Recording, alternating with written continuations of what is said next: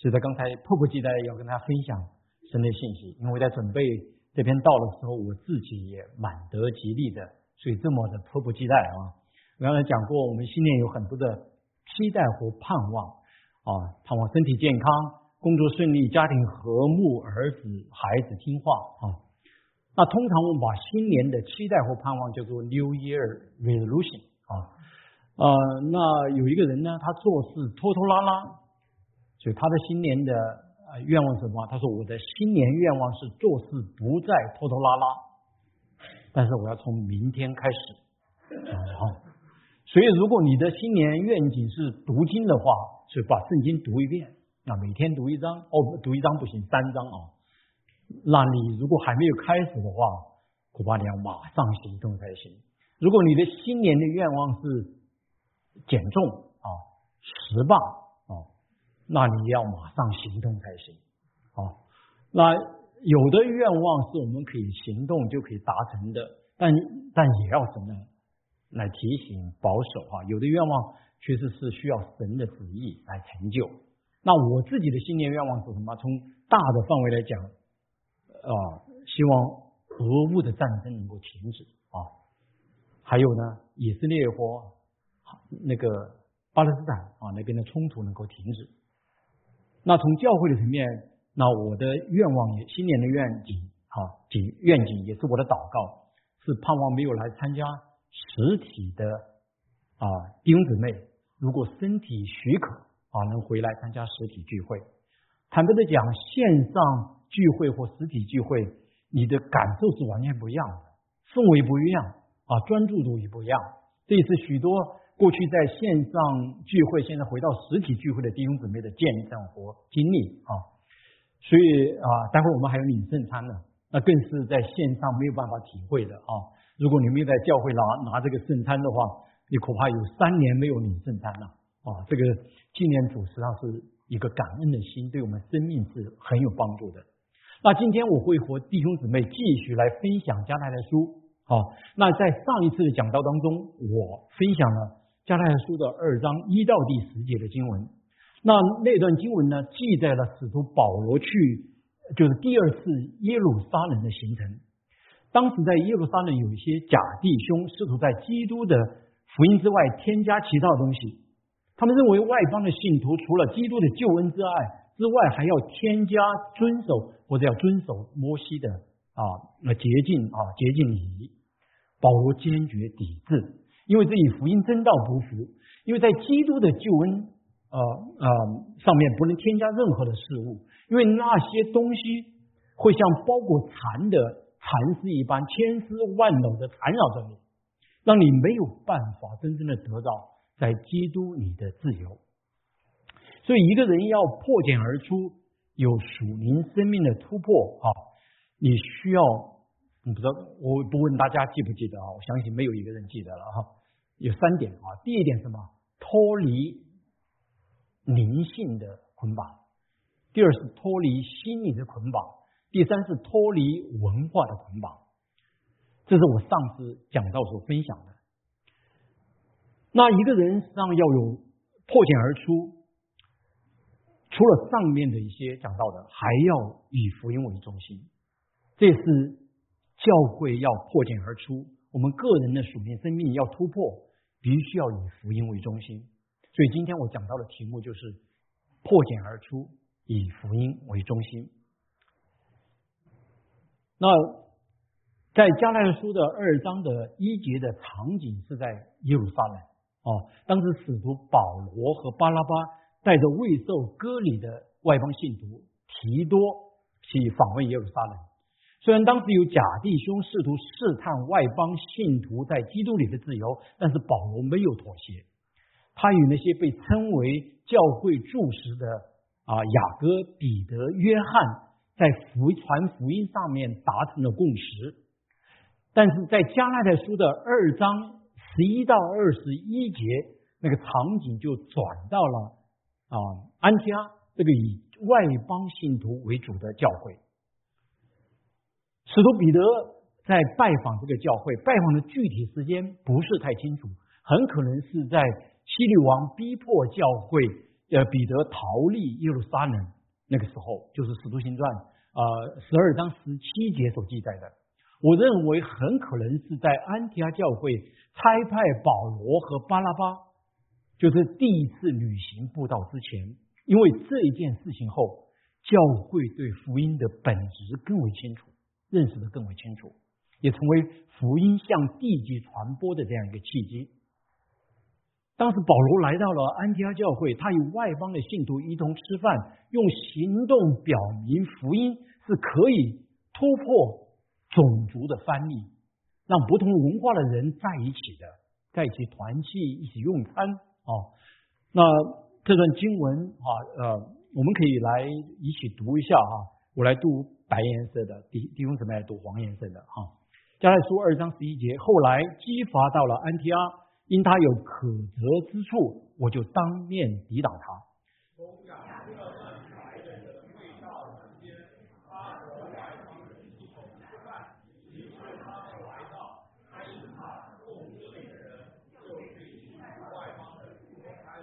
其余的犹太人也都随着他装甲，甚至连巴拉巴也水火装装甲。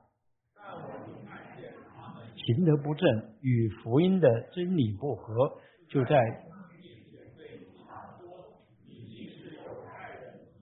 所以外邦人行事，怎么还联想外联想外邦人随犹太人呢？所以当时使徒彼得到达安提阿后，他发觉哇，那些犹太的基督徒，他们也已经不再遵守他们自己的饮食条例了，他们和外邦的信徒在一起用餐团契。所以基督徒用餐团契不是我们的发明哦。你看当时的初代教会就是这样啊。所以显然福音已经在安提阿教会消除了那种种族之间的那种文化的藩篱。熟悉圣经，特别是使徒行传的弟兄姊妹知道，在使徒行传十一章记载了一件事情，就当时彼得他在那个削皮匠就是比西门的家里面，他得到一个神的给他的意象哦。向外邦人传福音的意向，就是说，在饮食上，在食物上，没有什么洁净不洁净的分别，连续三次。所以这时候，彼得也根据神给他的这个意向领受，他也开始和这些外邦人一起才吃饭了。我相信，已经这样的事情，这样子一起吃饭呢，已经持续了一段时间。好，所以也成为犹太人和外邦人在基督里面合一的美好的见证。但是。随着一些从耶路撒冷来的人，经过你们讲，这一切开始改变。这些人对彼得的做法非常的惊讶。经文说，这些人从雅各那里来的，但这并不表示他们是代表雅各啊，因为你我们知道，从上面就二章的一到第第十节，哦，那些称为教会柱石的雅各、彼得、约翰，刚刚才接受了未受割礼的提多。啊，而且也同意割礼并不能使人洁净。尽管如此，彼得还是因为他们的出现感到压力，逐渐的退去啊，逐渐的退去与外邦人隔开了。那个退去那个字的原文的那个时态啊，就是渐渐的退去啊，渐渐的离开。很可能是一天三餐，我先减少一餐啊，再减减少两餐啊，当然有可能。他还是和他们在一起吃饭，但是却选择和犹太的基督徒坐在一起啊，犹太就就在坐在一起。那但不管怎么样，合一的教会因着这些人而重新树起了种族的翻译，教会处于这个分裂的危险中。因为彼得的做法，实际是实际上是用自己的行动在教导基督的身体。哦，基督可以分成两个身体，一个是外邦人的身体，一个是犹太人的身体。那彼得为什么要这么做呢？难道是他对福音认识不清楚吗？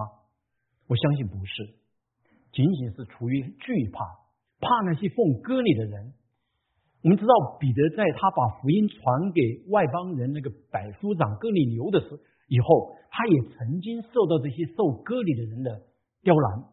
他当时勇敢的站在耶路撒冷众领袖面前，自我来分述，这是记载在啊《使徒行传》的十一章。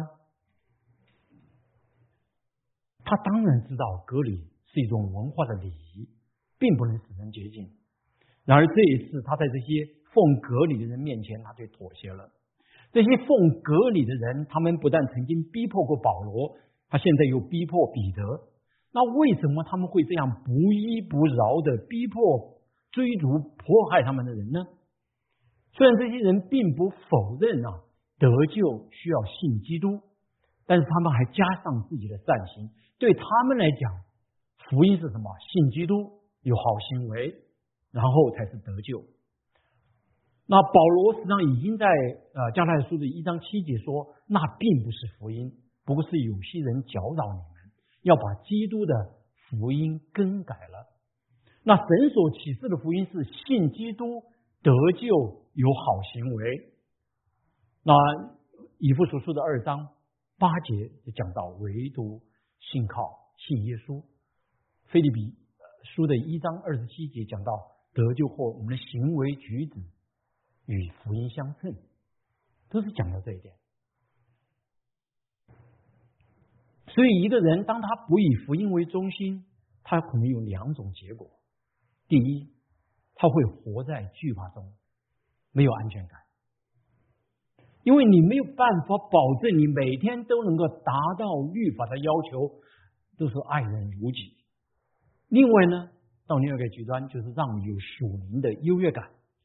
你会把那些你认为没有达到你的道德律法的要求的人，当做你的敌人，使你成为一个逼迫者。保罗在没有信靠、没有得到福音、信靠基督没有得到福音之前，他就是这样的人。今天教会会不会有这样的人呢？但是保罗他在真道上不妥协，他甚至当面的抵挡。为什么呢？因为彼得的过错导致了那些犹太的基督徒的跌倒，他必须要公开的来抵挡。因为偏离福音，教会不会真正的增长，一个人的生命也不可能破茧而出。经文中说啊，说甚至巴拉巴也随着装火啊，随着装甲啊，随火将装甲。甚至这个连接词实际上表达了保罗对巴拉巴的跌倒的惊讶。因为你知道巴拉巴是来自什么地方啊？来自外邦人的集居地啊，居比路就是今天的塞浦路斯。而且他他和保罗一起参与了向外邦人传福音的宣教施工。让安提阿教会，他对安提阿的建建造教会的建造和帮助非常大，是他把保罗那时候还叫扫罗呢，从大树找回来到安提阿的。所以巴拉巴的妥协啊，一定是面对巨大的压力。但是我觉得巴拉巴的妥协不只是因为压力，还与他的性格个性有关。我们知道巴拉巴的名字的意思是什么？劝慰者啊，劝慰者就是安慰者的意思。那一个会安慰人的人，一定是个温柔、蛮有同情心的人。但是通常温柔的人会怎么样呢？容易在。真道上，在真理上妥协。我想到我们的耶稣啊，约翰福音的十一章记载了主耶稣使拉萨路复活的故事，大家非常熟悉。当耶稣来到伯大尼的时候，拉萨路已经在坟墓里面几天了？三天，四四天了啊！三犹太人的四天是死透了啊，就是已经死透了。所以当他的姐姐。去迎接耶稣的时候，他说了这样一句话：“说主啊，你若早在这里，我兄弟必不死。因为马大说的不对啊。”所以耶稣马上纠正他：“复活在我，生命在我。信我的人虽然死了，也必复活。你难道不信吗？”但紧接着玛利亚也来了，他说了完全一样的话：“主啊，你若早在这里，我兄弟必不死。”耶稣的反应是什么？大家记得吗？圣经上记载，耶稣哭了。那为什么同样的一句话，耶稣有不同的反应呢？因为耶稣是完全的人，他既有真理，也有慈爱、恩慈、怜悯。我们却很难在恩典、慈爱与真理之间平衡。如果你是一个温柔的人，你像巴拉巴站在坚持真理上，很可能会胆小妥协，但是福音可以帮助你改变你，给你勇气来持守真理，像保罗一样不妥协。但如果你是一个像保罗那样的人，坚持真理，但很可能你需要学习像巴拉巴，像保罗，呃，像呃，所以我们每个人不可能像耶稣那样的完全，但是福音可以给我们勇气，不惧怕，福音也可以跟我们一个更新的生命，让我们能够温柔的善待他人。在我们婚姻生活中也是同样的，我们的有的我们。夫妻、丈夫啊，有的像巴拉巴，有的像保罗。你觉得你在婚姻生活中像巴拉巴的，请举手。要他自己举手，不然你那你认为的话是最准确、准确的。那有觉得你像保罗的，请举手。没有人举手，但我知道每个人都不一样啊，每个人都不一样。但是唯有我们效法基督，看别人比自己强。才能在福音里面合二为一，有像主一样的生命，我们的婚姻生活才能够破茧而出。教会同样如此，教会也需要的有人像巴拉巴，也需要有人像保罗，但唯有效法基督，以福音为中心，才能有合一的教会，信徒才有基督丰满的生命。虽然我们很可能非常困难，既像巴拉巴，又像保罗。但是，只要我们对福音有清楚的认识，当我们以福音为中心，这种不同很可能成为我们生命成长变得更像基督的一个助力啊，更像基督的助力。那保罗对彼得以及巴拉巴，还有那些犹太基督徒的指责是，他们行得不正，与福音的真理不合。那行得不正这个原文就是好像福音是一条线。你没有走在这个线上，啊，没有走在这个线上。你可能认为我都信主二三十年了，怎么还可能偏离呢？但是你不要忘记啊，我们上一次讲到也提过，福音不是我们信仰的 A B C，是从 A 到 Z，我们的一生都需要福音不断的来更正我们、矫正我们、更新改变我们。福音是我们信仰的全部。也期盼加太书加太的书中的福音的信息给我们带来帮助，让我们以福音为中心，对自己有清楚的认识，知道基督徒的本质为好，让我们能够靠着福音活出福音的大能，活出基督的样式来。这是我讲的第二点，就以福音为中心，认清基督徒的本质。那在二章十五节这个地方说啊，我们也可以一起来读啊，我们这生来的犹太人。不是外邦的罪人，既知道人称义不是因信律法律法，乃是因信耶稣基督。连我们也信了基督耶稣，使我们因信基督称义，不因行律法称义。因为凡有血气的，没有一人因信律法称义。我们若求在基督里称义，却仍旧是罪人。难难道基督是叫人犯罪的吗？断福不是。我素来所拆毁的，若重新建造，这就是证明自己是犯罪的人。我不废掉神的恩，义若是借着律法得的，基督就是突然死了。要行的正不偏逆，就要回到福音的这些核核核心的价值上面，认清做基督徒的本质。我们知道这件事情发生的时候，教会已经建立啊，所以教会已经建立差不多将近二十年。这些偏逆的人可不是一般的信徒啊，彼得、巴拉巴都是教会的领袖，所以我们也可以了解，我们有很可能偏离福音的。福音本身没有问题，问题出在人的身上，所以我们也需要常常来反反省，看我们是否有偏离。那在啊二章的十五到十八节，还有二十一节，是保罗对彼得、巴拉巴以及当时那些在场的庄家、庄甲的那些犹太信徒的讲论。这也是他第一次在呃呃加太的书里面定义了什么是福音。他用了一些特特别的神学的术语，比如说称义啊，在十五到十七节里面出现了五次，还有二十一节的义啊，二十一节的义。所以要知道什么是福音，我们需要了解这些术语。我们当中还有不管是线上线下，还有一些没有信主的朋友，在你拒绝福音之前，也需要了解什么是你拒绝的福音。一个人不应该拒绝他不知道的东西。那但是作为基督徒来讲，愿主给我们一个受教的心，让我们不偏离福音。那在我们讨论这个称义之前，我想来和大家一起看看什么是圣经中的义啊？什么是圣经中的义？圣经中的义不是善行，而指的是一种关系。当亚当夏娃想要自己来掌控这个世界，被造。物要把自己当做造物主的时候，他们破坏的是什么呢？就是神创造的美好，创造的那种完美的关系。因此，您看见他们与世界的关系就破坏了，夫妻之间的关系也破坏了，与自己的关系也破坏了。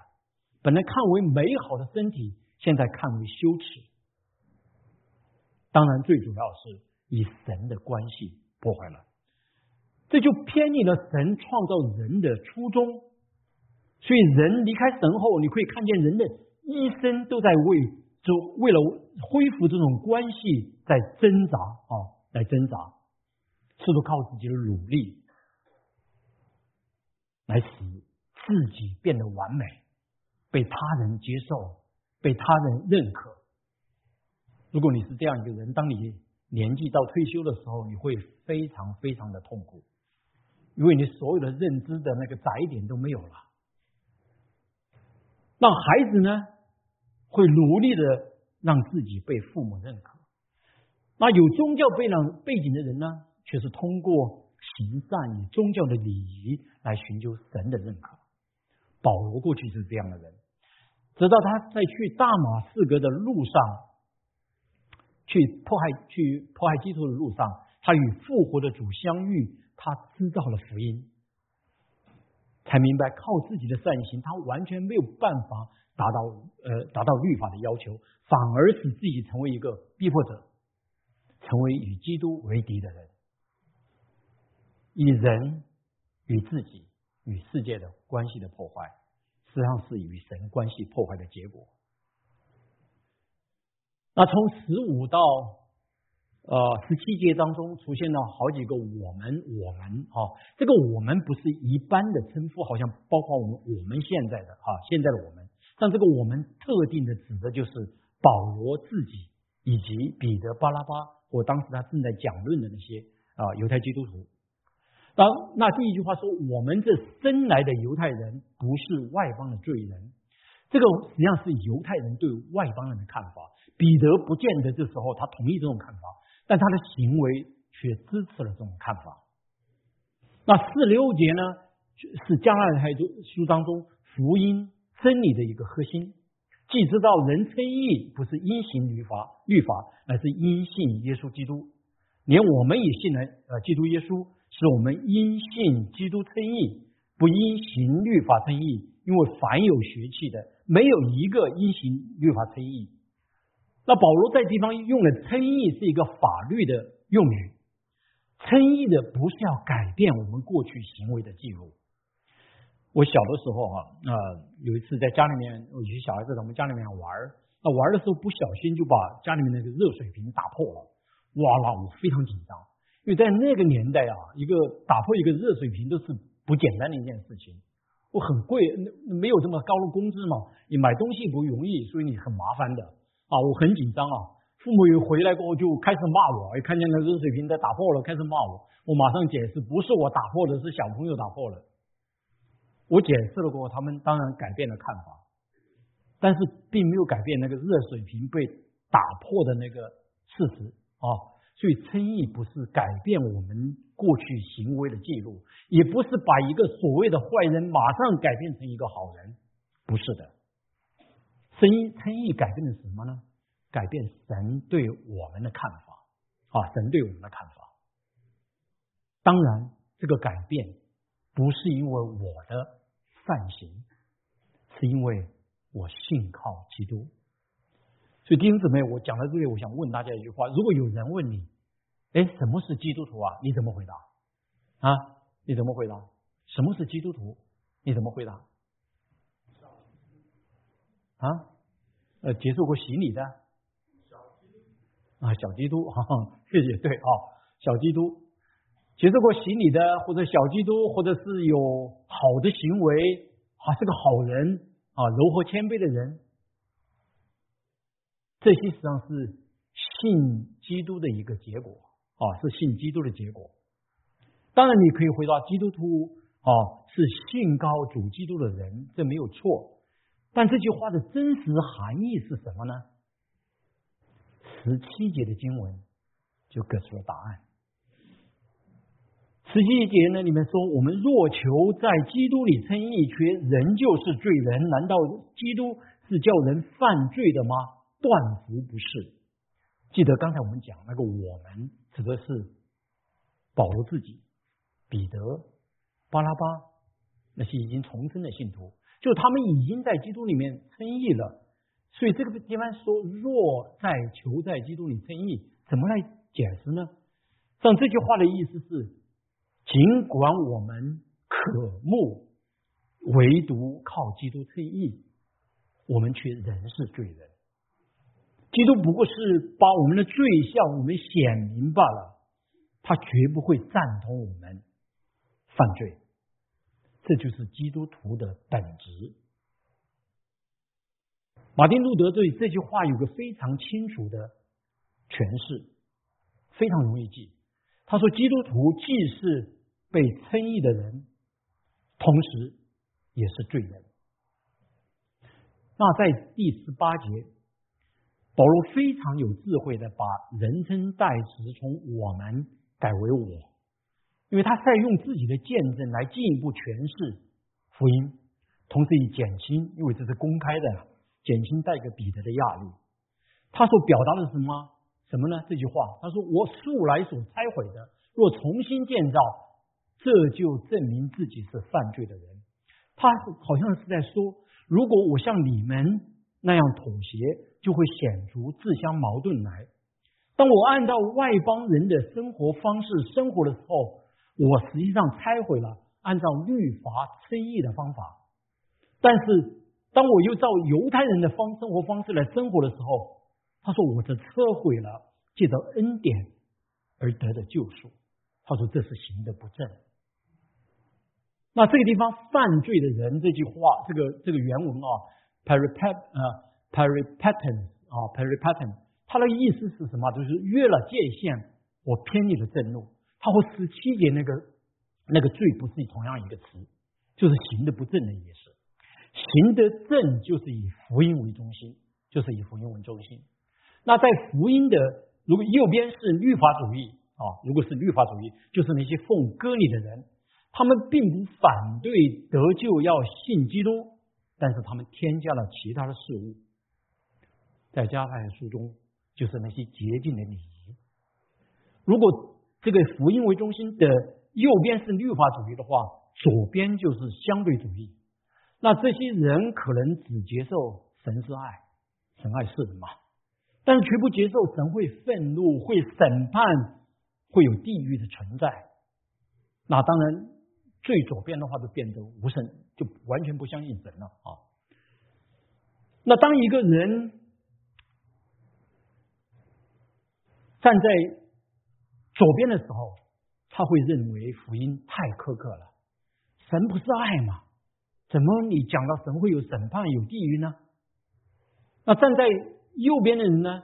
他会觉得福音太容易了，怎么就就就成为神的儿女了？他觉得神福音太容易了。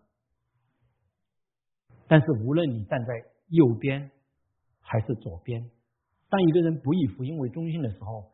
你都不可能经历福音改变生命的能力，绝对不可能。我们再来看二章的十九到二十节，在十九节那章说：“我因律法啊，由于因律法，就像律法死了，叫我可以向神活着活着。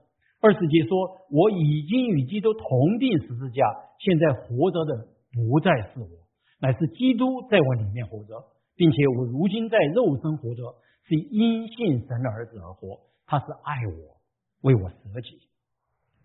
我因律法就像律法死了，是什么意思呢？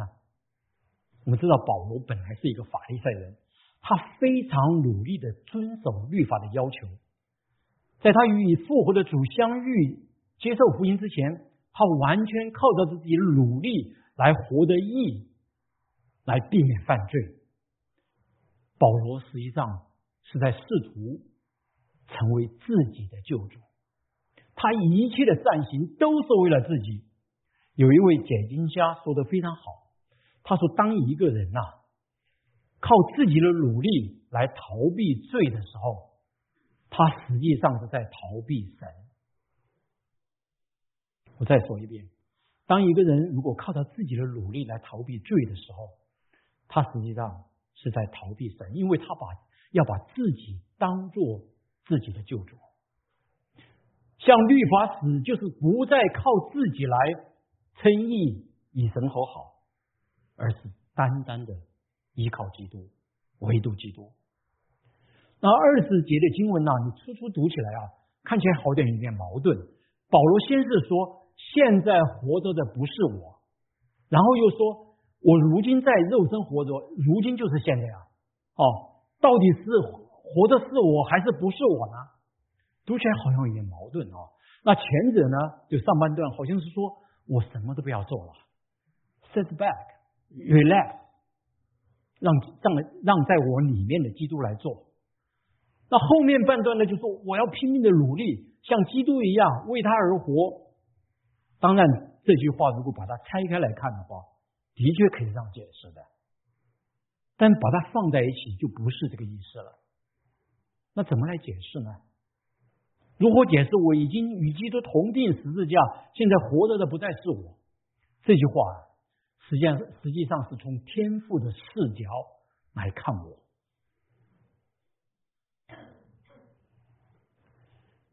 天父看我，就像看在十字架上的基督一样，完全的谦卑顺服。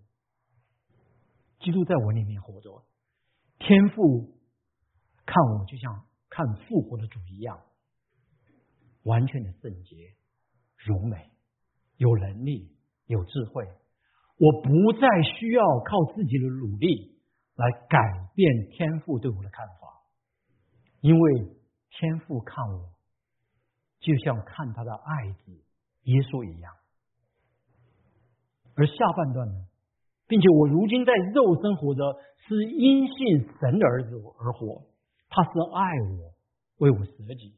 那这个是从一个重生得救的我的角度来看自己。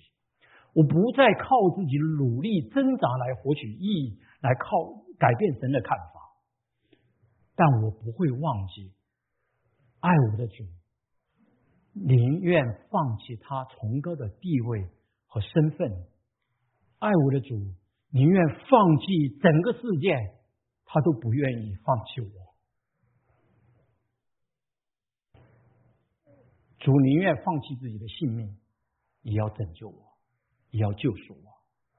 如果我今天我仍然抱怨、苦读、恐惧，我带着这样的态度来侍奉他，或者我不愿意来敬拜他、亲近他、感谢他，我就忘记了爱我的主。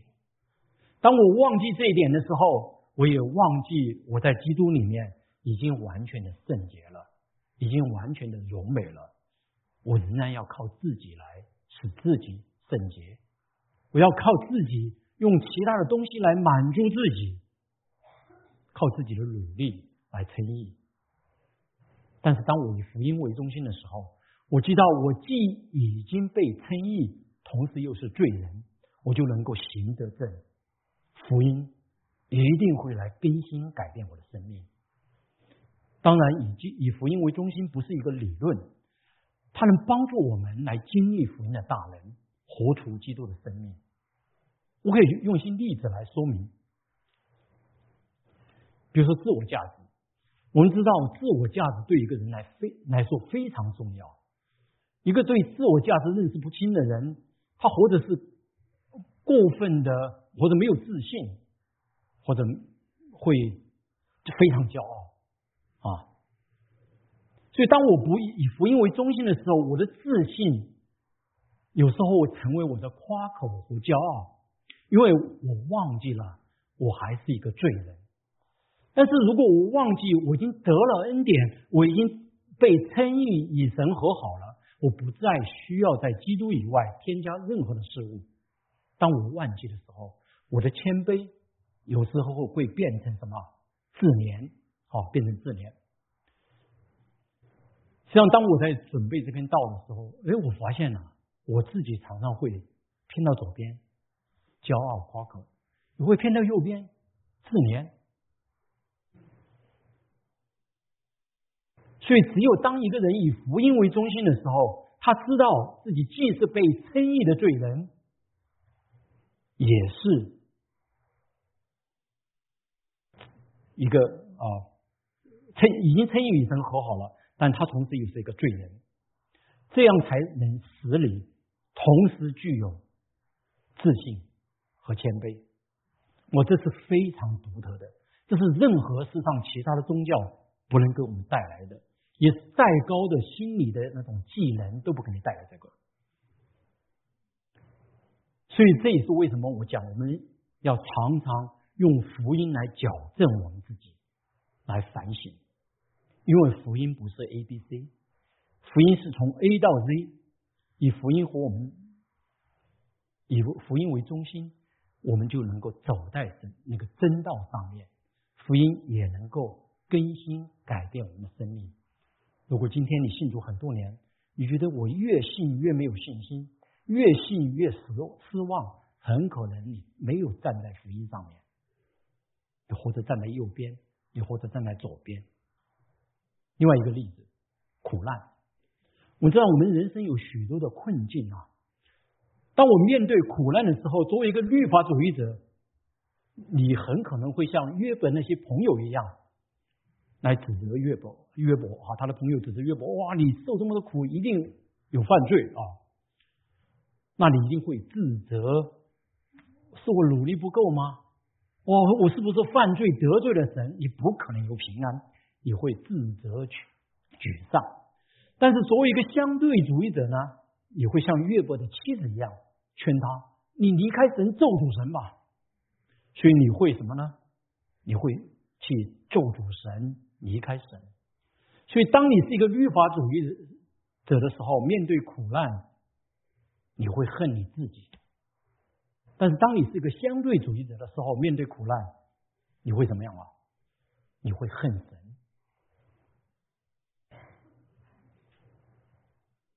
所以，只有当你以福音为中心，你受苦的时候，你不会咒诅神、离弃神，因为你知道你是个罪人，神也从来没有允许过。世上没有苦难，而且神不欠你任何的东西。同时，你知道你已经蒙恩被称义了，所以耶稣基督的救赎是完整的，他为你为你付的代价是完全的，你不需要再在这个上面添加任何东西，你的受苦和救赎一点关系都没有。因为救赎是完全的，基督已已经为他自己的生命为你付了赎价，你不用受苦来为罪来付赎价，所以你的苦难会使你更加的体会主在十字架上的受苦，因为基督的受苦啊，是为了我们每一个人能有个敬虔的生命，神又会借着自己的受苦，使我有一个敬虔的生生命，使我受自己的受苦，让我有个敬虔的生命。让我的受苦能够成为别人的安慰，这是万事互相效力，叫神叫爱人爱神的人得益处的道理。第三点，人际关系。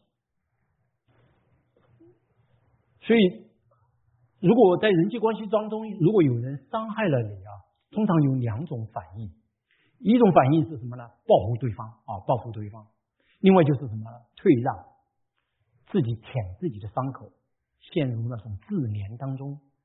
当然，报复啊会让你感到感觉到很爽，但会给对方带来伤害。但是退让呢？你是让那个伤害你的一方感到很爽，但是你自己呢非常难过，甚至精神上都陷入一种不健康。